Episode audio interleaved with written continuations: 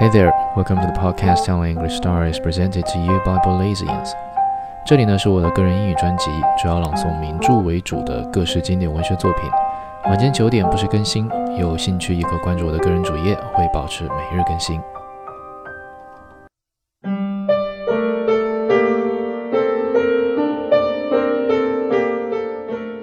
The Moon and Sixpence, Volume 39. When I left him, after we had buried poor Blanche, Stroeve walked into the house with a heavy heart. Something impelled him to go to the studio, some obscure desire for self torture, and yet he dreaded the anguish that he foresaw. He dragged himself up the stairs. His feet seemed unwilling to carry him, and outside the door, he lingered for a long time trying to summon up courage to go in. He felt horribly sick. He had an impulse to run down the stairs after me and beg me to go in with him. He had a feeling that there was somebody in the studio. He remembered how often he had waited for a minute or two on the landing to get his breath after the ascent, and how absurdly his impatience to see Blanche had taken it away again. To see her was a delight that never staled, and even though he had not been out an hour, he was as excited at the prospect as if they had been parted for a month. Suddenly he could not believe that she was dead. What had happened could only be a dream, a frightful dream. And when he turned the key and opened the door, he would see her bending slightly over the table in the gracious attitude of the woman in Chardin's Benedicite, which always seemed to him so exquisite. Hurriedly, he took the key out of his pocket, opened, and walked in. The apartment had no look of desertion.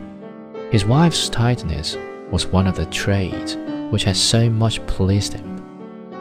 His own upbringing had given him a tender sympathy for the delight in orderliness, and when he had seen her instinctive desire to put each thing in its appointed place, it had given him a little warm feeling in his heart.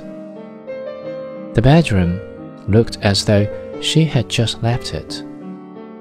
The brushes were neatly placed on the toilet table, one on each side of the comb. Someone had smoothed down the bed on which she had spent her last night in the studio, and her nightdress in a little case lay on the pillow. It was impossible to believe that she would never come into that room again. But he felt thirsty and went into the kitchen to get himself some water. Here, too, was order. On a rag were the plates that she had used for dinner on the right of her quarrel with Strickland and they had been carefully washed. The knives and forks were put away in a drawer. Under a cover were the remains of a piece of cheese, and in a tin box was a crust of bread. She had done her marketing from day to day by only what was strictly needful, so that nothing was left over from one day to the next. Stroeve knew from the inquiries made by the police that Strickland had walked out of the house immediately after dinner and the fact that Blanche had washed up the things as usual gave him a little thrill of horror. Her methodicness made her suicide more deliberate. Her self possession was frightening. A sudden pain seized him, and his knees felt so weak that he almost fell. He went back into the bedroom and threw himself on the bed. He cried out her name. Blanche, Blanche! The thought of her suffering was intolerable. He had a sudden vision of her standing in the kitchen. It was hardly larger than a cupboard, washing the plates and glasses, the forks and spoons, give the knives a rapid polish on the knife board, and then putting everything away, giving the sink a scrub, and handing the dishcloth up to dry. It was there still, a grey torn rag. Then looking round to see that everything was clean and nice. He saw her roll down her sleeves and remove her apron. The apron hung on a peg behind the door, and take the bottle of oxalic acid and go with it into the bedroom. The agony of drove him up from the bed and out of the room. He went into the studio. It was dark. for the curtains had been drawn over the great window, and he pulled them quickly back. But a sob broke from him as with a rapid glance he took in the place where he had been so happy. Nothing was changed here either. Strickland was indifferent to his surroundings, and he had lived in the other studio without thinking of altering a thing. It was deliberately artistic. It represented Stroeve's idea of the proper environment for an artist. There were bits of old brocade on the walls, and the piano was covered with a piece of silk, beautiful and tarnished. In one corner was a copy of the Venus of Milo, and in another of the Venus of the Medici. Here and there was an Italian cabinet surmounted with Delft, and here and there a bas relief.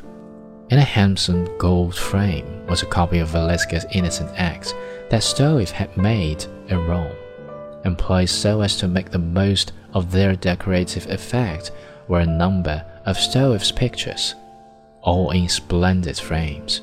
Stroeve had always been very proud of his taste. He had never lost his appreciation for the romantic atmosphere of a studio, and though now the sight of it was like a stab in his heart, without thinking what it was at, he changed slightly the position of a Louis XV table, which was one of his treasures.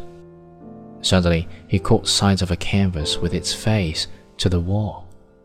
It was a much larger one than he himself was in the habit of using, and he wondered what it did there. He went over to it and leaned it towards him so that he could see the painting. It was a nude. His heart began to beat quickly, for he guessed at once that it was one of Strickland's picture. He flung it back against the wall angrily. What did he mean by leaving it there? But this movement caused it to fall face downwards on the ground. No matter whose the picture, he could not leave it there in the dust, and he raised it. But then curiosity got the better of him. He thought he would like to have a proper look at it, so he brought it alone and set it on the easel. Then he stood back in order to see it at his ease. He gave a gasp. It was the picture of a woman lying on a sofa with one arm beneath her head and the other along her body. One knee was raised, and the other leg was stretched out. The pose was classic. Stroeve hair sworn it was Blanche. Grief and jealousy and rage seized him, and he cried out hoarsely. He was inarticulate. He clenched his fists and raised them threateningly at an invisible enemy. He screamed at the top of his voice he was beside himself. He could not bear it. There was too much. He looked round wildly for some instruments. He wanted to hack the picture to pieces. It should not exist another minute. He could see nothing that would serve his purpose. He raged about his painting things. Somehow he could not find a thing. He was frantic. At last he came upon what he sought, a large scraper and he pounced on it with a cry of triumph. He seized it as though it were a dagger and ran to the picture. As Stroeve told me this, he became as excited as when the incident occurred, and he took hold of the dinner knife on the table between us and brandished it. He lifted his arm as though to strike, and then, opening his hand, let it fall with a clatter to the ground. He looked at me with a tremulous smile. He did not speak. Fire away, I said. I don't know what happened to me. I was just going to make a great hole in the picture. I had my arm all ready for the blow, when suddenly I seemed to see it. See what? The picture. It was a work of art. I couldn't touch it. I was afraid. Stroeve was silent again, and he stared at me with his mouth open and his round blue eyes starting out of his head. It was a great, a wonderful picture. I was seized with awe. I had nearly committed a dreadful crime. I moved a little to see it better, and my foot knocked against the scraper. I shuddered. I really felt something of the emotion that had caught him. It was strangely impressed. It was as though I was suddenly transported into a world in which the values were changed. I stood by at a loss, like a stranger in a land where the reactions of men to familiar things are all different from those he has known. Stroeve tried to talk to me about the picture, but he was incoherent, and I had to guess at what he meant. Strickland had burst the bonds that hitherto had held him. He had found not himself, as the phrase goes, but a new soul with unsuspected powers.